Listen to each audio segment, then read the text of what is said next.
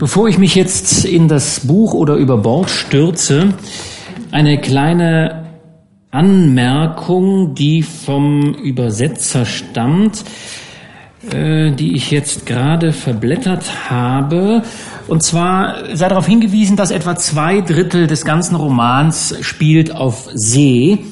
Und dementsprechend ist dieser Roman auch gespickt mit Begriffen aus ähm, der Seemanns- und Schiffssprache. Und äh, der Gisbert Häfs erwähnt hier im Nachwort, bei der Übersetzung habe ich mich bemüht, Achtung der Fisch- und Schiffstechnischen Feinheiten mit Verständlichkeit für Landratten zu verbinden.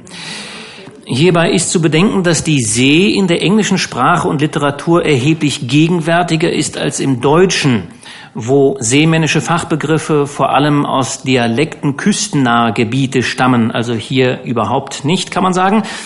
Und für Nicht-Seeleute beziehungsweise Binnenländer wie Termini aus einem obskuren Geheimdialekt wirken. Äh, es ist tatsächlich so, passagenweise äh, weiß man gar nicht, worum es eigentlich geht. Diese Passagen habe ich rausgestrichen. Äh, er hat zwar, der Übersetzer, ein, ja, sage ich mal, ein Glossar angehängt, äh, wenn man aber in diesem Glossar blättert auf der Spur nach einer möglichen Übersetzung für bestimmte Worte, taucht zum Beispiel sowas hier auf. Da werden gleich mehrere Begriffe auf einmal erklärt. Taille, Schmierreb, Vieren, Klau, Piekfall, Achterlieg, Lägel, Halsbänsel.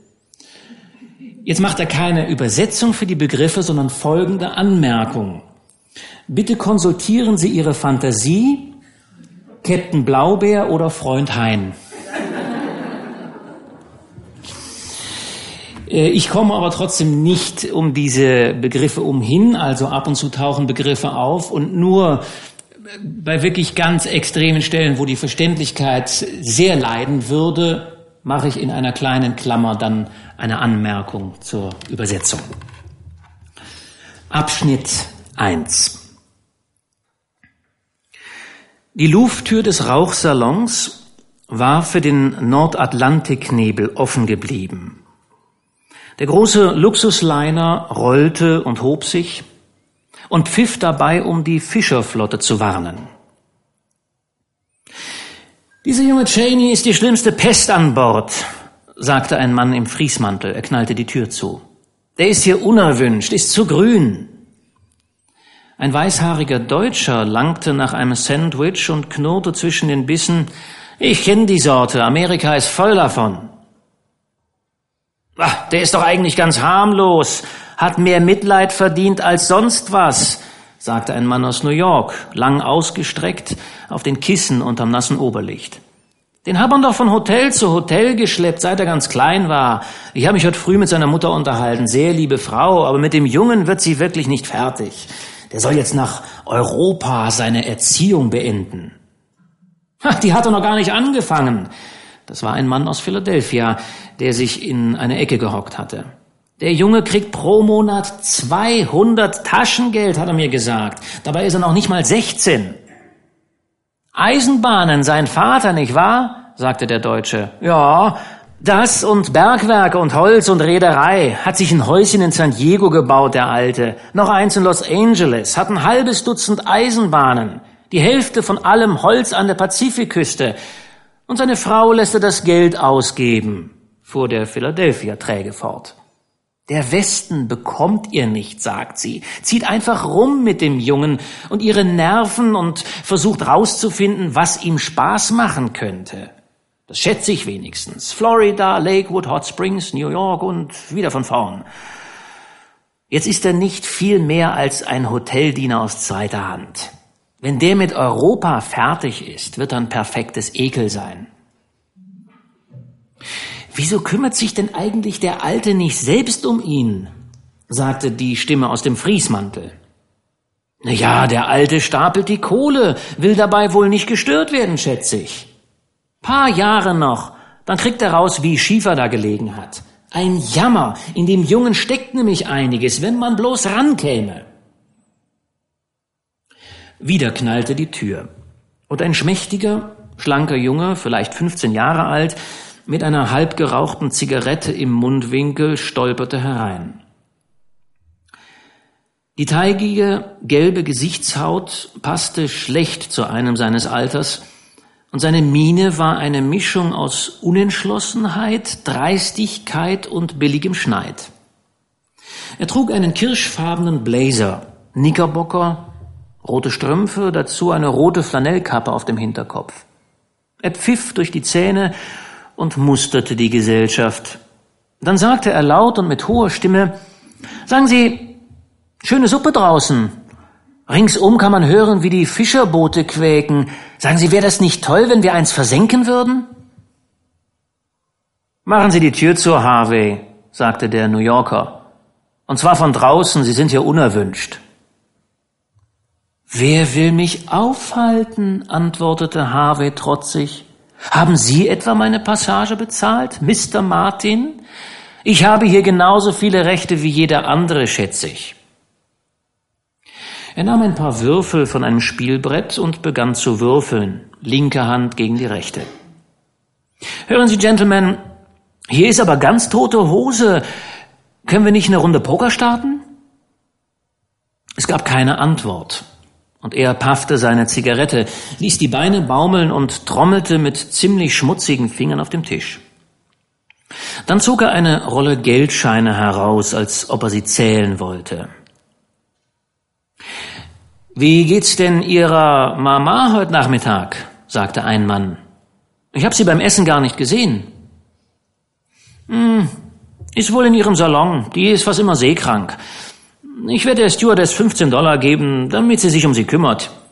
Ich gehe nicht öfter runter als unbedingt nötig. Mir ist immer ganz komisch, wenn ich an der Kabine vom Butler vorbeikomme. Hören Sie, ich bin das erste Mal auf dem Ozean. Ach, Sie brauchen sich nicht zu entschuldigen, Harvey. Wer entschuldigt sich denn? Das ist das erste Mal, dass ich den Ozean überquere, Gentlemen. Und abgesehen vom ersten Tag war ich kein bisschen seekrank. No, Sir.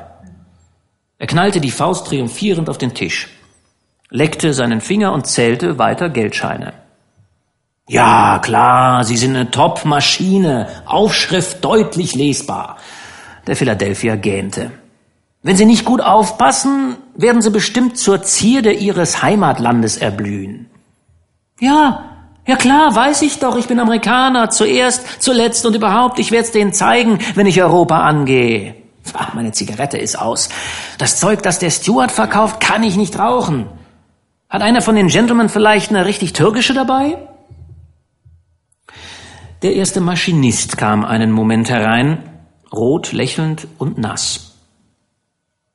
Sagen Sie, Mac, rief Harvey munter, wie läuft's denn bei uns so?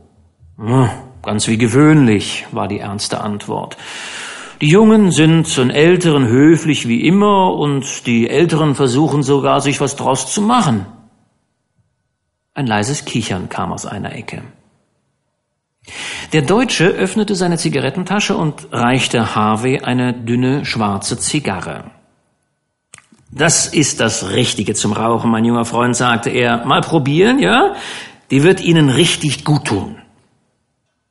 Harvey entzündete elegant das hässliche Ding.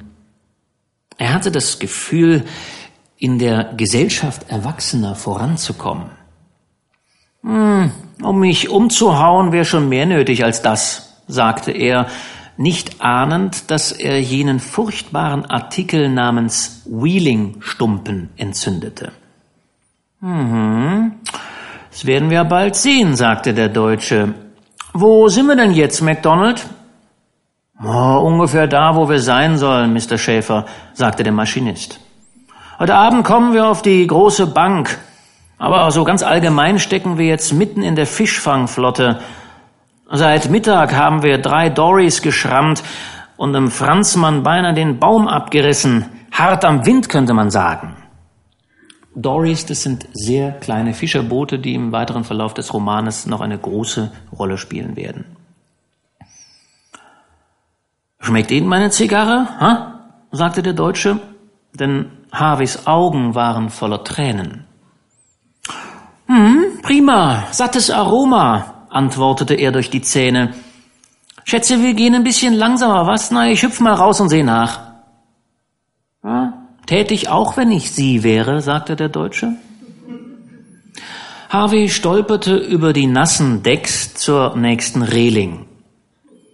Er fühlte sich sehr unwohl, weil er sah, wie der Decksteward Stühle zusammenband, und da er vor dem Mann damit geprahlt hatte, dass er nie seekrank würde, ließ sein Stolz ihn nach Achtern gehen, zum Salondeck zweiter Klasse, wo das Heck in ein Schildkrötendeck auslief.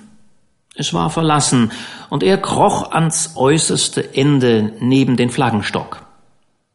Dort krümmte er sich in kraftloser Agonie, denn der Wheeling-Stumpen tat sich mit dem Stampen und Rütteln der Schraube zusammen, um ihm, also Harvey, die Seele herauszusieben. Sein Kopf schwoll.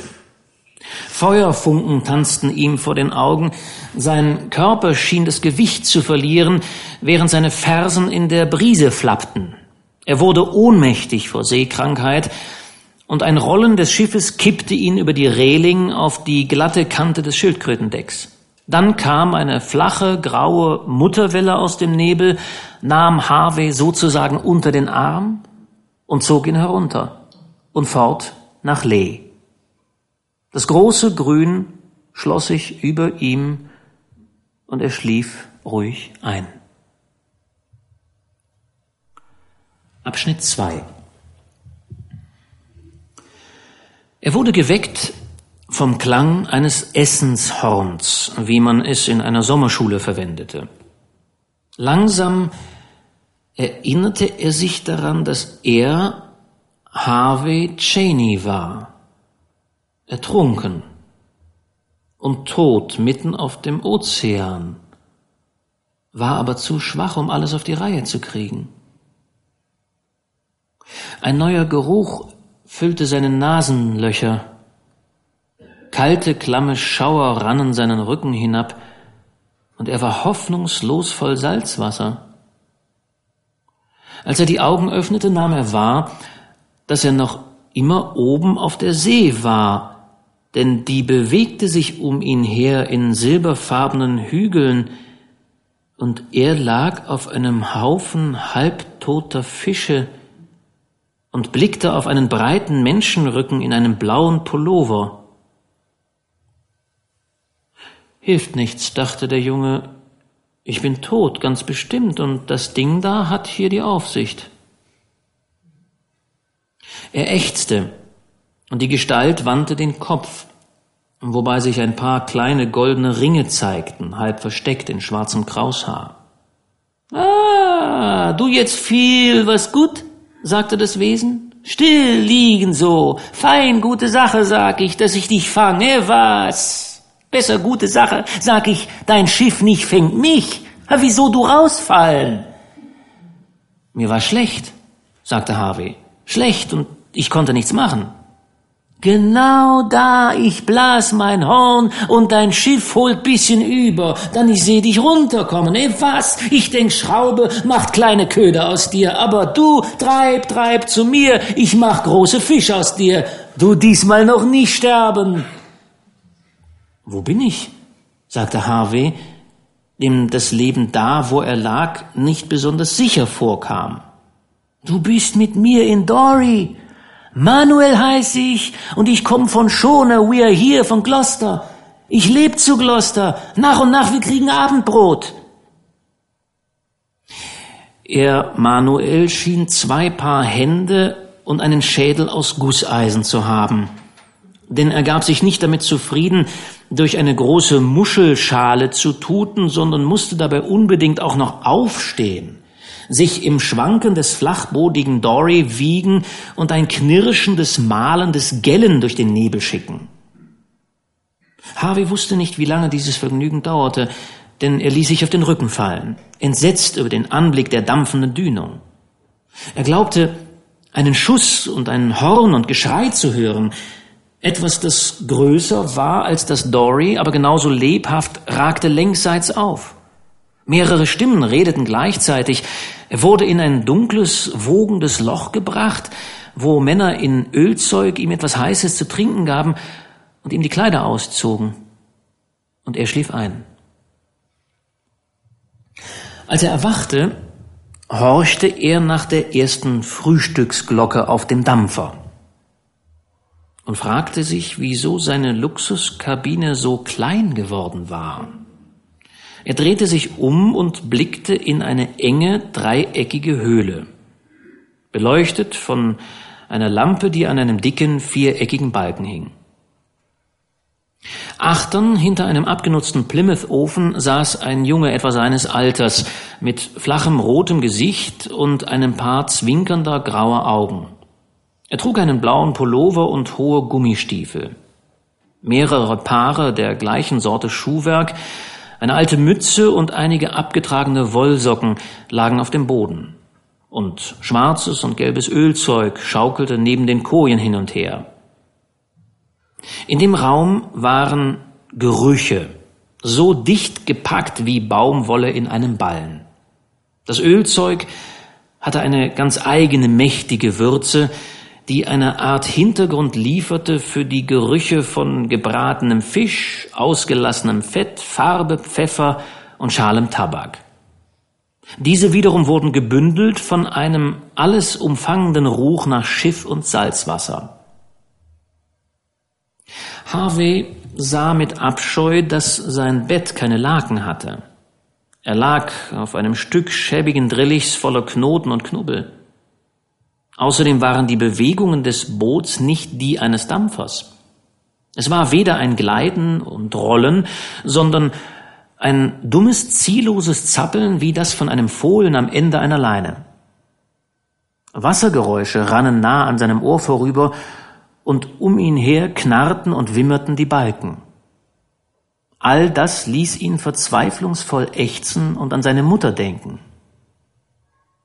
Geht's jetzt besser? Sagte der Junge mit einem Grinsen. Willst du Kaffee? Er brachte einen vollen Blechbecher und süßte ihn mit Sirup. Äh, gibt's keine Milch? sagte Harvey. Er blickte die dunkle, doppelstöckige Kojenreihe entlang, als ob er dort eine Kuh zu finden hoffte. Ah nee, sagte der Junge. Gibt's auch bestimmt nicht vor Mitte September. Der Kaffee ist nicht schlecht, hab ihn selbst gemacht. Harvey trank schweigend, und der Junge reichte ihm einen Teller mit knusprig gebratenem Schinkenspeck, den er gierig verzehrte. Ich habe deine Sachen getrocknet, sind aber wohl, naja, ein bisschen eingegangen, sagte der Junge. Sind ja nicht wie unsere, keins davon. Na, dreh dich mal rum und guck, ob dir was weh tut. Harvey reckte sich in alle Richtungen, konnte aber keine Verletzungen entdecken. Das ist gut, sagte der Junge munter. Zieh dich an und geh an Deck. Dad will mit dir reden. Ich bin sein Sohn. Dan heiß ich. Und ich bin hier Küchenjunge und alles andere, was für die Männer zu dreckig ist. Außer mir ist kein Junge hier, seit Otto über Bord gegangen ist, aber der war bloß ein Holländer und außerdem schon 20. Wieso bist du eigentlich bei so einer Totenstille Flaute runtergefallen? Das war keine Flaute, sagte Harvey verdrossen. Das war ein Sturm und ich war seekrank. Ich muss wohl über die Reling gekippt sein. Äh, Entschuldigung, gestern und letzte Nacht hatten wir ein bisschen ganz normale Dünung, sagte der Junge. Aber wenn das deine Vorstellung von einem Sturm ist, naja, bis du mit allem fertig bist, weißt du das besser. Beeil dich, Dad wartet. Wie viele andere unglückliche junge Leute hatte Harvey nie in seinem Leben einen direkten Befehl erhalten.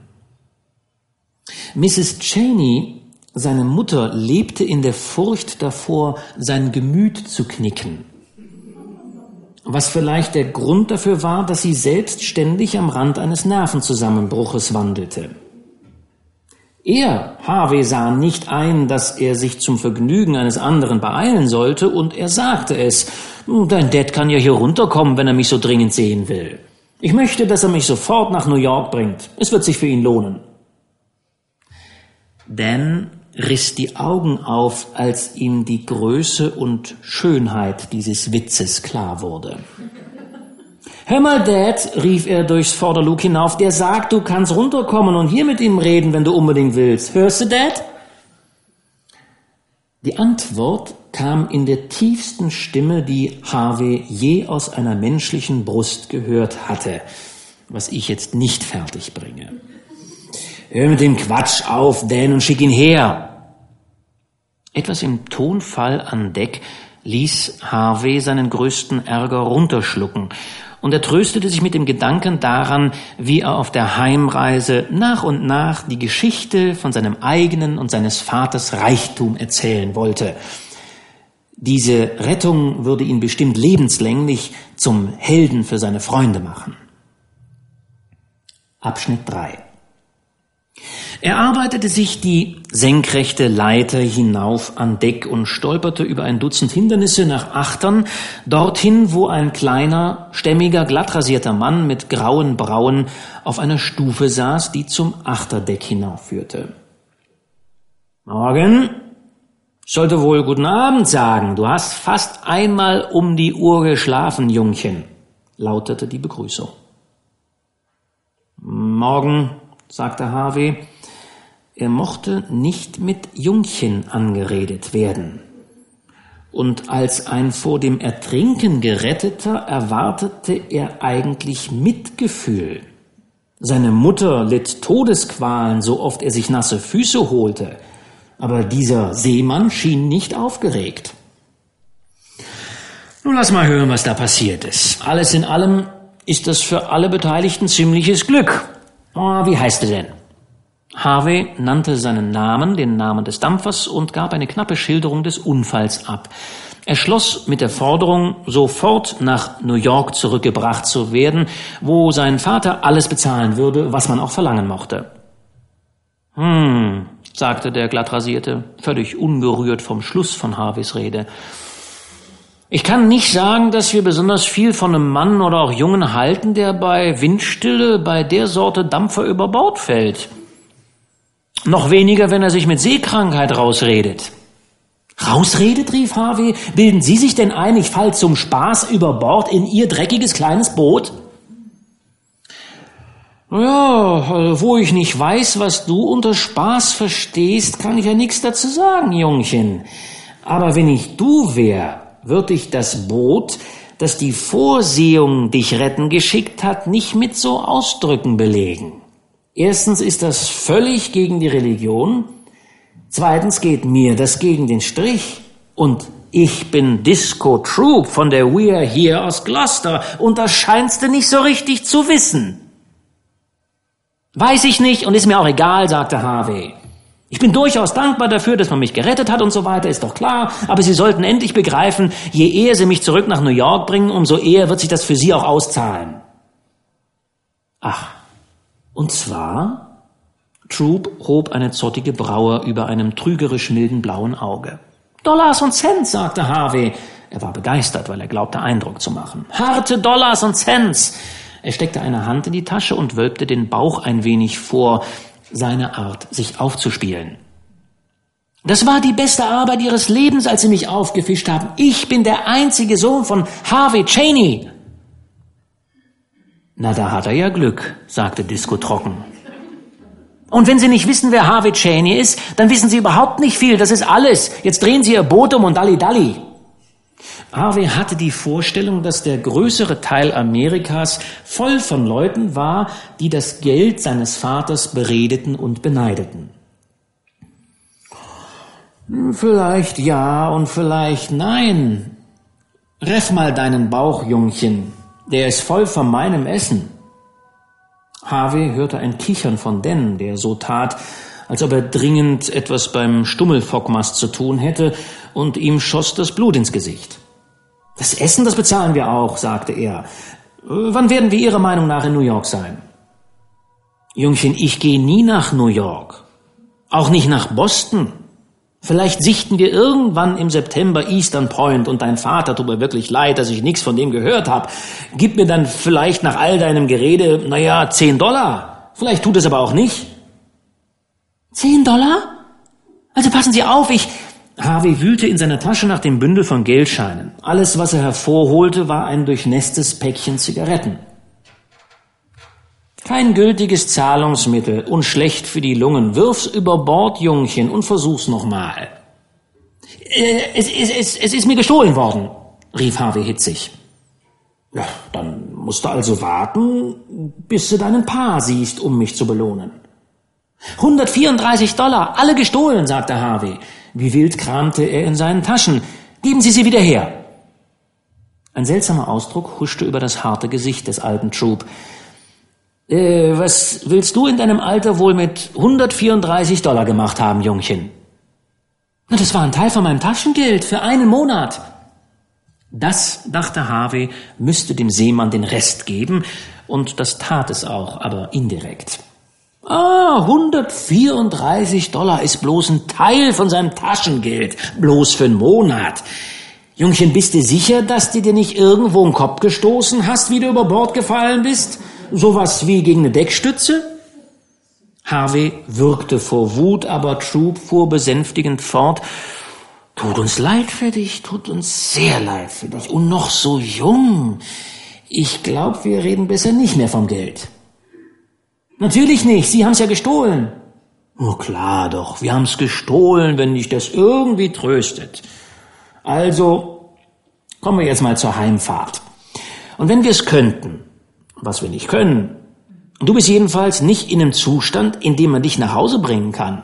Und wir sind gerade erst zu den Bänken raus, um unser Brot zu verdienen. Wir sehen nicht mal einen halben Hunderter im Monat, nicht zu reden von Taschengeld. Und mit ein bisschen Glück sind wir irgendwann in den ersten Septemberwochen wieder an Land. Aber, aber, aber, aber jetzt ist Mai. Und ich kann nicht hierbleiben und nichts tun, bloß weil Sie fischen wollen. Das kann ich nicht, sage ich Ihnen. Hm? Recht und billig, billig und recht. Verlangt auch keiner von dir, dass du nichts tust. Du kannst ja jede Menge tun. Weil der Otto bei Le Have über Bord gegangen ist. Ich fürchte, naja, der hat sich bei dem Sturm, in dem wir da geraten sind, nicht ordentlich festgehalten. Jedenfalls ist er nicht zurückgekommen.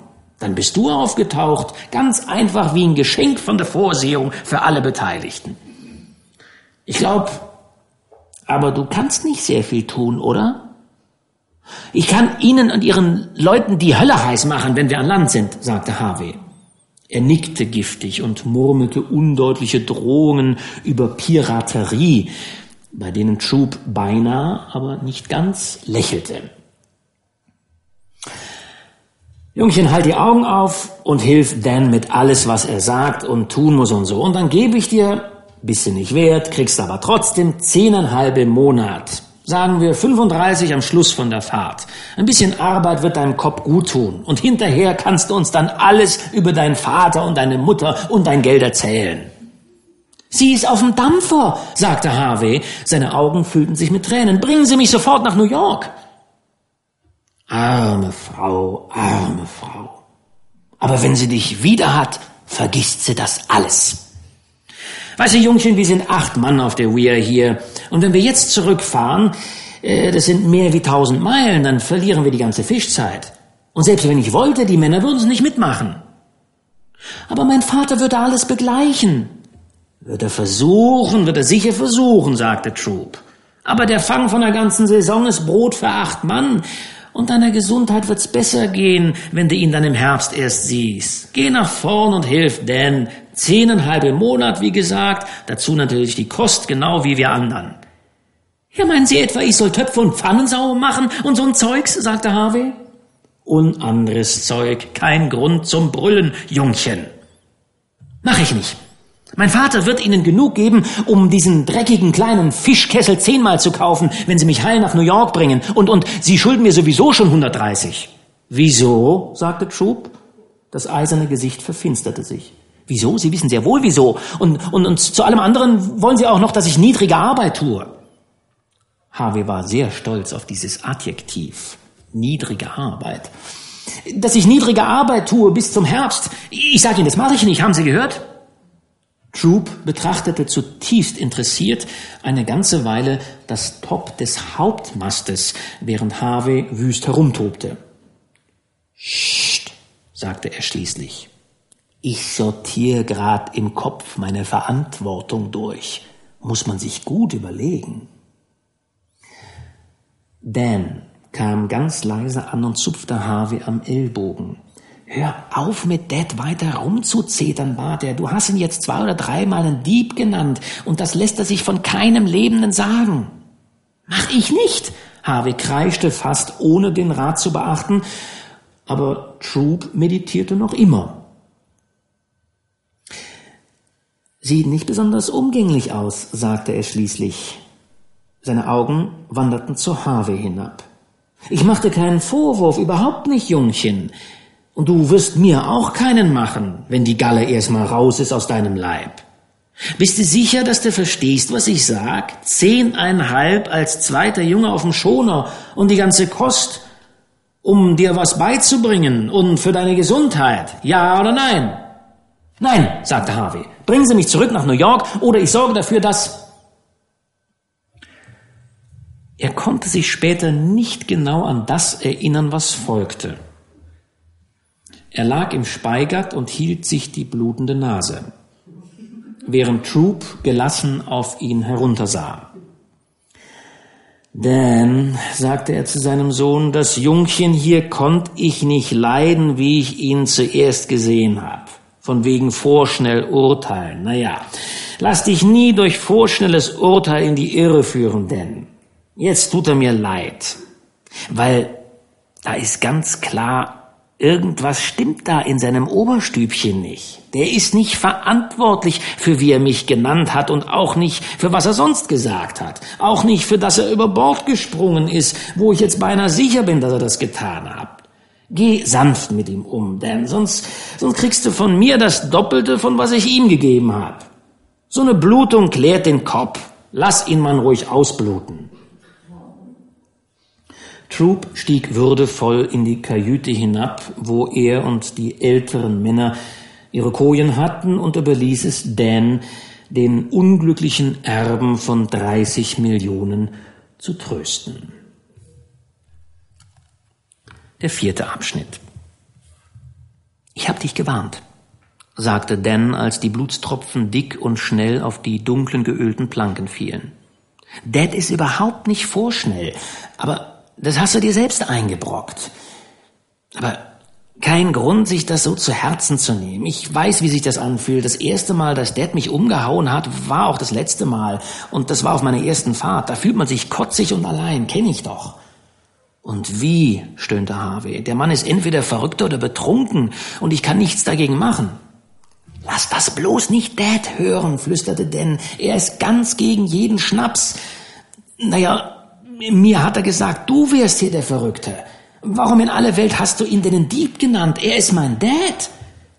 Harvey setzte sich auf, wischte sich die Nase und erzählte die Geschichte vom verschwundenen Geldbündel. Ich bin nicht verrückt, schloss er. Bloß dein Vater hat noch nie mehr als fünf Dollar auf einmal gesehen und mein Vater könnte jede Woche einmal das Boot hier kaufen und würde das Geld nicht mal vermissen. Du hast keine Ahnung, was die We Are Here wert ist. Dein Dad muss ja einen Haufen Geld haben. Woher hat er das? Dad sagt, Bekloppte können keinen Garn richtig aufriffeln. Na, red schon. Er hat's aus Goldminen und so. Im Westen. Naja, von der Sorte Geschäft habe ich gelesen. Auch noch im Westen? Ich meine, reitet der immer auf ein abgerichtetes Pony mit einer Pistole rum, wie im Zirkus? Ich meine, heißt ja der wilde Westen. Und ich habe gehört, die Sporen und Steigbügel da sind ganz aus Silber. Na, du bist aber ein Schafskopf, sagte Harvey. Mein Vater hat doch nichts mit Ponys am Hut. Wenn er unterwegs ist, nimmt er seinen Wagen. Was denn? Den Hummerkarren? Nein, natürlich seinen privaten Salonwagen. Hast du irgendwann schon mal einen Privatwaggon gesehen? Mhm. Slatton Beeman, der hat sowas, sagte Dan vorsichtig. Den habe ich im Union Depot in Boston gesehen und da haben drei Neger die Bullaugen dran gescheuert. Dan meinte damit die Fenster putzen. Aber Slatton Beeman, dem gehört so ungefähr jede Eisenbahn auf Long Island, angeblich. Und angeblich hat er halb New Hampshire gekauft und einen Heringszaun drumherum gezogen und alles vollgestopft mit Löwen, Tiger, Bären, Büffel, Krokodile und so ein Viehzeug. Slatton Beeman ist ein Millionär. Den sein Wagen, den habe ich gesehen. Und? Also hör mal. Mein Vater ist das, was man einen Multimillionär nennt. Und er hat zwei Privatwaggons. Einer ist nach mir benannt Harvey, und einer nach meiner Mutter Constance. Langsam, sagte Dan. Det erlaubt nicht, dass ich fluch, aber ich glaub, du bringst mich dazu. Ehe, dass wir weitermachen, will ich, dass du sagst, du willst tot umfallen, wenn du lügst. Natürlich, sagte Harvey. Das reicht nicht. Sag, ich will tot umfallen, wenn ich nicht die Wahrheit sag. Ich will auf der Stelle tot umfallen, sagte Harvey, wenn nicht jedes einzelne Wort, das ich gesagt habe, die pure Wahrheit ist. 134 Dollar und alles, sagte Dan. Ich habe gehört, was du Dad erzählt hast, und da habe ich fast erwartet, du würdest verschluckt wie Jonas. Harvey protestierte, bis er einen roten Kopf kriegte. Dan war für seine Verhältnisse ein kluger Bursche, und zehn Minuten des Ausfragens überzeugten ihn davon, dass Harvey nicht log. Jedenfalls nicht sehr. Außerdem hatte Harvey den furchtbarsten Schwur getan, den Jungen überhaupt kennen. Und trotzdem saß er lebendig mit roter Nasenspitze im Speigert herum, erzählte Wunder über Wunder. Yeses, sagte Dan schließlich aus tiefstem Herzensgrunde. Dann zog sich ein Grinsen der reinen Schadenfreude über sein breites Gesicht. Ich glaub dir, Harvey, Dad hat zum ersten Mal in seinem Leben einen Fehler gemacht. Hat er wirklich, sagte Harvey, der über einer baldigen Rache brütete. Das wird ihn ganz schön pieksen. Dad mag überhaupt nicht, wenn er irgendwie schief liegt. Dan lehnte sich zurück und schlug sich auf den Schenkel. Aber verderb mir nicht den Spaß, indem du das alles auspackst. Na, ich will doch nicht nochmal niedergeschlagen werden. Ich werde ihn aber noch dran kriegen, sagte Harvey. Ich habe nie gehört, dass einer das mit Dad geschafft hätte. Er wird dich aber bestimmt nochmal vertrimmen. Wird er umso mehr, je mehr er schief liegt. Aber Goldbergwerke und Pistolen? Von Pistolen habe ich nichts gesagt, unterbrach Harvey. Er stand ja unter Eid. Stimmt. Stimmt hast du auch nicht. Zwei Privatwagen also, einer nach dir benannt und einer nach ihr, deiner Mutter, und 200 Dollar Taschengeld im Monat. Das ist der dickste Fisch von der Saison. Er platzte vor fast lautlosem Kichern. Habe ich also recht gehabt, sagte Harvey, der einen Sympathisanten gefunden zu haben glaubte. Unrecht hast du gehabt, wie es schlimmer gar nicht geht. Zieh den Kopf ein und geh bei mir längsseits, sonst kriegst du eine Abreibung und ich auch, weil ich dir helf. Der gibt mir immer eine doppelte Portion davon, weil ich sein Sohn bin und er nicht will, dass jemand Vorzugsbehandlungen kriegt. Ich glaube, du bist ganz schön stinkig auf Dad, bin ich auch, oft genug gewesen. Aber Dad ist ein gerechter Mann, sagt die ganze Flotte. Sieht sehr nach Gerechtigkeit aus, das hier, was? Harvey wies auf seine geschändete Nase. Ah, das macht nichts, da fließt jetzt dein Landblut raus. Hat Dad alles für deine Gesundheit getan. Aber hör mal, ich mag nichts mit einem zu tun haben, der mich oder Dad oder sonst wen hier auf der We Are Here für einen Dieb hält. Wir sind kein Kropfzeug oder so, was man am letzten Ende vom Kai aufgabe. Wir sind Fischer und wir schippern sechs Jahre und länger zusammen. Vertu dich da bloß nicht. Ich weiß nicht, was du in den Taschen gehabt hast, wie ich deinen Kram getrocknet habe. Ich habe nämlich nicht nachgeguckt.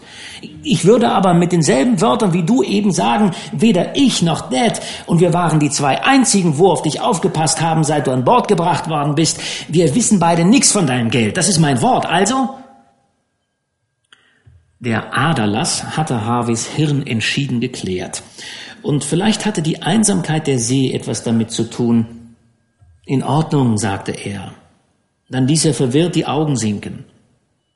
Für einen, der eben vorm Ertrinken gerettet worden ist, scheine ich nicht besonders dankbar gewesen zu sein, denn na ja, du warst durcheinander und beduselt, sagte Dan. Jedenfalls war außer Dad und ich keiner an Bord und keiner hat's gesehen. Der Koch zählt nicht.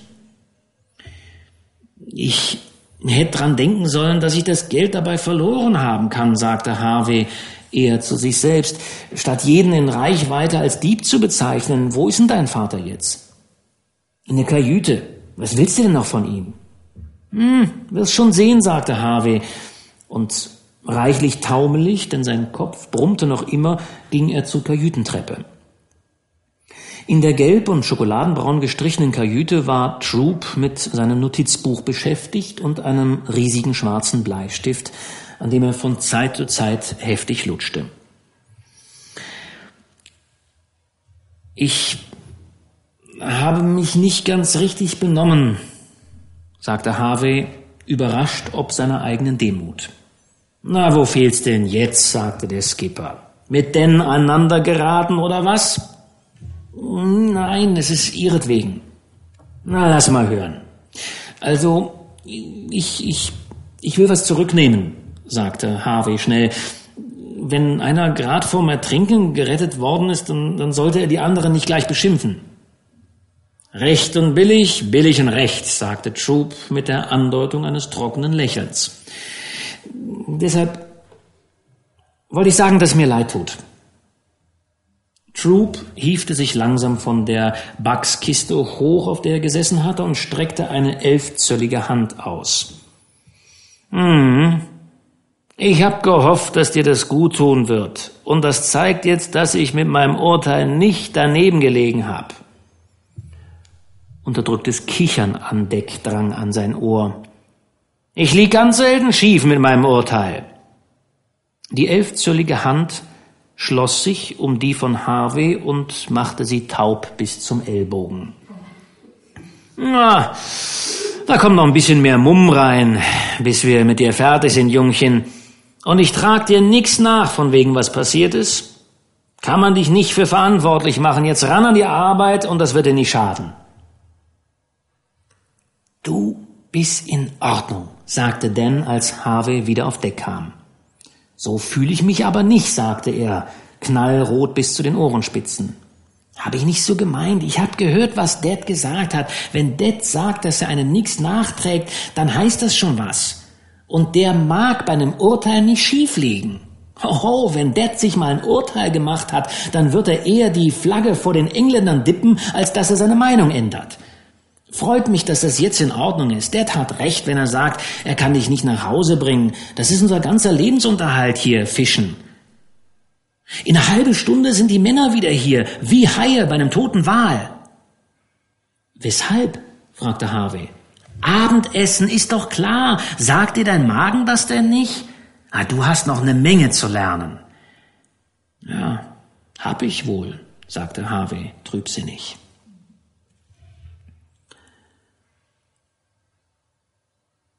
Jetzt kommt der fünfte Abschnitt. Dazwischen werden einfach die heran, hereinkommenden Boote ein bisschen betrachtet von den beiden. Und das geht jetzt an dieser Stelle hier auch weiter. Moment, jetzt habe ich einen Sprung gemacht, der nicht gut ist.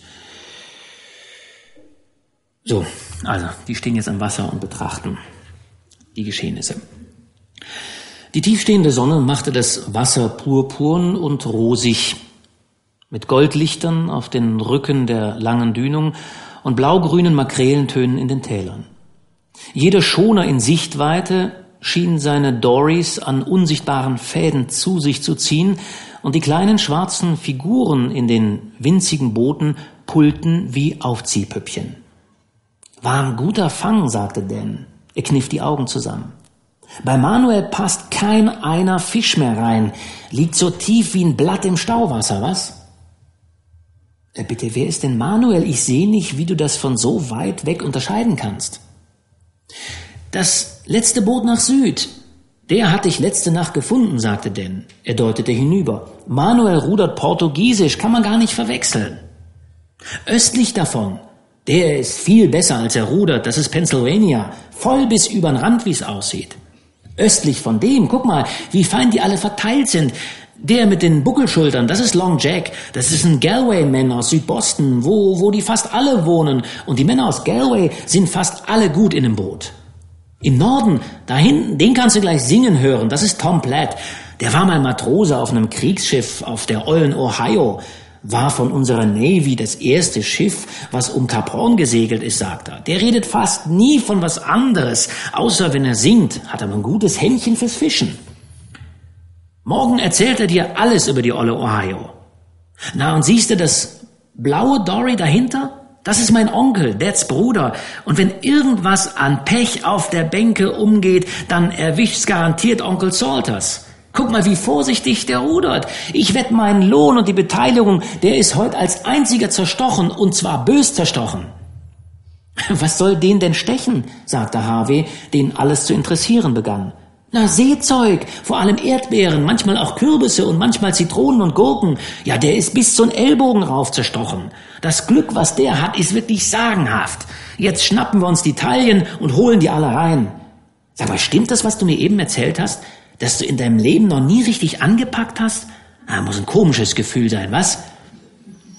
Naja, jedenfalls werde ich das mit dem Arbeiten versuchen, antwortete Harvey tapfer. Ist mir bloß alles ganz neu. Gut, jetzt werden also alle die Boote eingeholt. Ist nicht ganz so interessant, da wird dann zwischendurch noch gesungen, in Englisch und dann auch in der deutschen Übersetzung. Und jetzt sind also die Boote eingeholt, es wird erstmal zu Abend gegessen und dann geht es darum, den Fischfang jetzt erstmal zu verarbeiten. Mit dem Abschnitt 6 geht es jetzt weiter. Der Schatten von Masten und Takelage mit dem nie eingerollten Reitsegel rollte im Mondlicht hin und her auf dem wogenden Deck, und der Fischberg vor dem Heck glitzerte wie eine Halde flüssigen Silbers. Man hörte es trampeln und grollen aus dem Laderaum, wo Disco Troop und Tom Platt zwischen den Salzfässern hantierten. Dan gab Harvey eine Heugabel und stellte ihn binnenbords ans Ende des groben Tischs, wo Onkel Salters ungeduldig mit einem Messergriff herumtrommelte. Ein Zuber mit Salzwasser stand neben seinen Füßen. Du schaufelst das zu Dad und Tom Platt nach unten und pass auf, dass Onkel Salters dir kein Auge aussticht, sagte Dan. Er verschwand in der Luke. Ich kümmere mich unten um Salz. Pen und Manuel standen knietief im Kabeljau im Trog und fuchtelten mit blanken Messern. Long Jack, einen Korb zu seinen Füßen und Fäustlinge an den Händen, stand Onkel Salters am Tisch gegenüber und Harvey starrte die Gabel und den Zuber an. Hey, rief Manuel, er bückte sich nach dem Fisch und hob einen hoch, mit einem Finger unter den Kiemen und einem im Auge.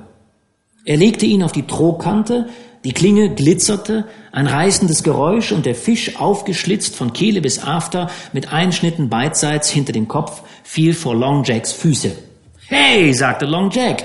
Er machte eine Schaufelbewegung mit seiner Fäustlingshand. Die Kabeljauleber fiel in den Korb. Noch ein Rucken und Schaufeln, Kopf und Eingeweide flogen fort und der leere Fisch glitt hinüber zu Onkel Salters, der wild schnaubte. Ein weiteres Reißgeräusch. Das Rückgrat flog über die Reling und der Fisch, kopflos, ausgenommen und offen, platschte in den Zuber und spritzte Salzwasser in Harveys staunenden Mund. Nach dem ersten Ausruf waren die Männer still. Der Kabeljau ging von Hand zu Hand wie lebendig, und längst ehe Harvey aufgehört hatte, die wundersame Geschicklichkeit aller zu bestaunen, war sein Zuber voll. Schaufeln, knurrte Onkel Salters, ohne den Kopf zu drehen, und Harvey schaufelte die Fische zu zweit und zu dritt durch die Luke hinab. He, schaufel sie in Haufen, rief Dan, nicht so einzeln. Onkel Salters ist der beste Schlitzer von der Flotte. Tatsächlich sah es ein wenig so aus, als ob der rundliche Onkel im Akkord Zeitschriftenseiten aufschnitt. Manuels Körper, von den Hüften an vornüber gekrampft, war wie eine Statue. Aber seine langen Arme schnappten unaufhörlich Fische auf. Der kleine Pen schuftete tapfer, aber man sah schnell, dass er schwach war. Ein oder zweimal hatte Manuel Zeit, ihm zu helfen, ohne die Nachschubkette abreißen zu lassen. Und einmal jaulte Manuel, weil er mit dem Finger in einen Franzosenhaken geraten war. Diese Haken werden aus weichem Metall gemacht, damit man sie nach Gebrauch wieder gerade biegen kann. Aber sehr oft entkommt ein Kabeljau damit und wird woanders gefangen. Und das ist einer der Gründe dafür, dass Boote aus Gloucester die Franzosen verachten.